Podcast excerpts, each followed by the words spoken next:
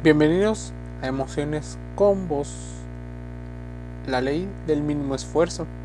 ¿En qué consiste? Bueno, de inicio, la ley del mínimo esfuerzo es una de las siete leyes que muchas personas mencionan como leyes espirituales, leyes de la vida. El famoso Deepak Chopra mencionaba como ley espiritual inexorable que significaba la aplicación de forma correcta siempre se podría cumplir.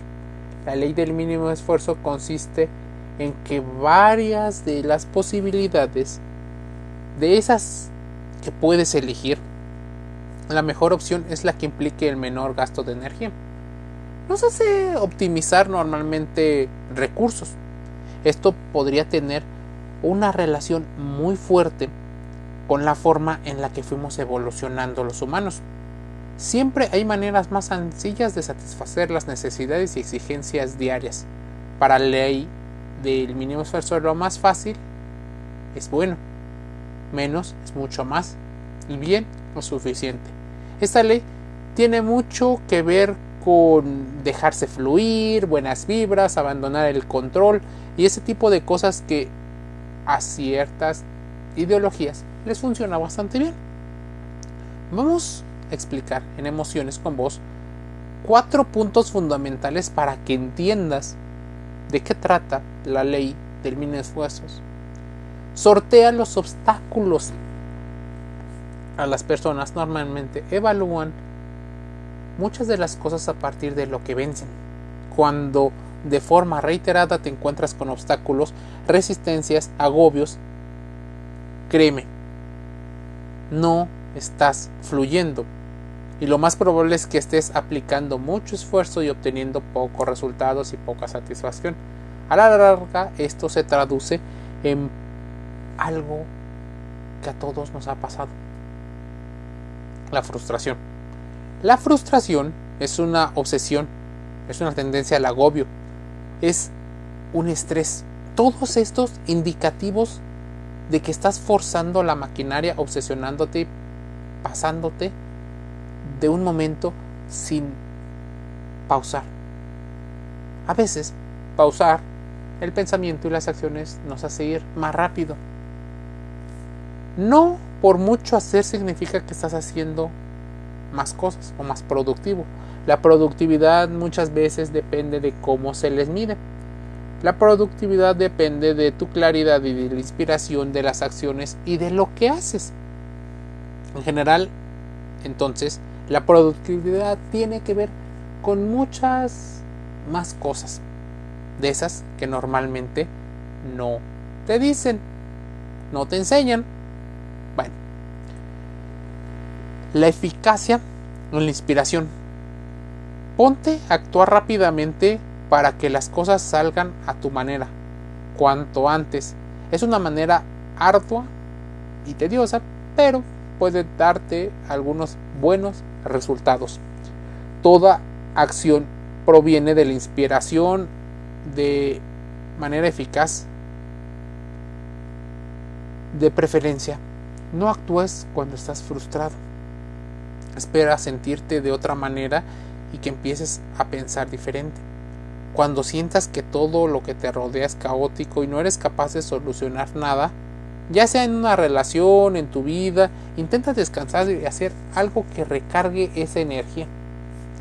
Incluso podrías aumentar cierta creatividad a partir de desayunar, comer o cenar. Cambia el enfoque. Intenta agregar nueva información. Intenta, por supuesto, disfrutar de estos procesos. Los peligros de la ley del mínimo esfuerzo. Esa ley que a muchas personas les hace mucho conflicto. Pues que no es una ley ni física ni matemática, es una tendencia que tenemos los humanos a rechazar por sistema todo aquello que supone un esfuerzo. Y eso personas y organizaciones lo tienen muy clarito, muy claro. Esta tendencia es un principio que no tiene que ser ni bueno ni malo y que incluso tiene aspectos que pueden ser positivos. pero también tienen ese lado oscuro, ese lado negativo. Está claro que en la ciencia y en la tecnología están cambiando muchísimos aspectos de la forma en la que nos relacionamos. Te invito a que contrastes toda la información que aquí te digo. ¿Puedes agregarle más? Bienvenida sea. Además de la ciencia existen libros religiosos donde está la ciencia del bien y del mal, quien nos asegura, por ejemplo, que no tengamos que sufrir los efectos de algo negativo. Pero en cualquiera de los casos, lo que sí está claro es que pese al desarrollo científico y técnico, siempre los problemas de la vida cotidiana existirán, porque probablemente sean problemas de convivencia humana. Por todo ello, se piensa que está de más hacer saber a los niños que existe la posibilidad, incluso la certeza de que en algún momento de sus vidas se llevarán un problema. Dejarlos vivir y cometer errores también es parte del proceso. Hay que desde pequeños entrenarse en la cultura del esfuerzo, incluso del autocontrol, a veces del sacrificio, pues nos puede venir muy bien cuando tengamos que soportar duros golpes de la vida. ¿Cómo evaluar esto? O sea, ¿cómo le dices a un niño que tiene que evaluar estas cinco situaciones? ¿Cómo explicarle una especie de navaja de Ockman aplicada a nuestro día a día? Seguro te has preguntado y te has dado cuenta que a medida de que tienes más experiencia y madurez, encuentras maneras más sencillas de satisfacer tus necesidades diarias y de resolver algunos de los problemas que cuando eras más joven no tenías. Antes te suponían un gasto de tiempo y de energía muchísimo mayor. La navaja de Ockman es uno de los principios filosóficos que nos expresa que cuando dos teorías en igualdad de condiciones tienen las mismas consecuencias, la teoría más sencilla es la que tiene más probabilidades de ser la correcta. Podríamos utilizar las buenas cosas de los demás, de la otra teoría, por supuesto, pero necesitas pensamiento crítico. Y ese pensamiento crítico llega cuando tú bajas los niveles de estrés, de ansiedad, cuando estás en un momento más creativo, ese momento en el cual empiezas a fluir. Existen muchas tendencias, incluso de corte espiritual, yoga, mindfulness, reiki, yoga, que te mencionan momentos para que canalices la energía. Otras personas te podrían decir que deberías de escapar de los problemas, pero déjame decirte que no vas a escapar de todos. En algún momento tendrás algunos. Así que no lo tengas como una gran opción. Esa situación de conectar con un estado de flow, de situación de fluidez, podría ser lo ideal pero estaríamos también cayendo en las trampas de la felicidad, del placer y los centros de recompensa de nuestro cerebro. La química cambiaría. Así que que la inspiración te encuentre trabajando, que tengas un plan.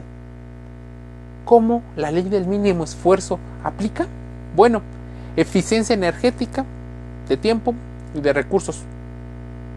Claro que sería increíble que pensaras distinto, intentarte poner una meta de quejarte menos e intentar encontrar más respuestas, aceptar situaciones y reconocer tus límites, situarte en una posición que te permita ver el problema desde diferentes puntos de vista, mantenerte abierto a otras posibilidades y opciones, darle una oportunidad a la inspiración y a la creatividad sería increíble.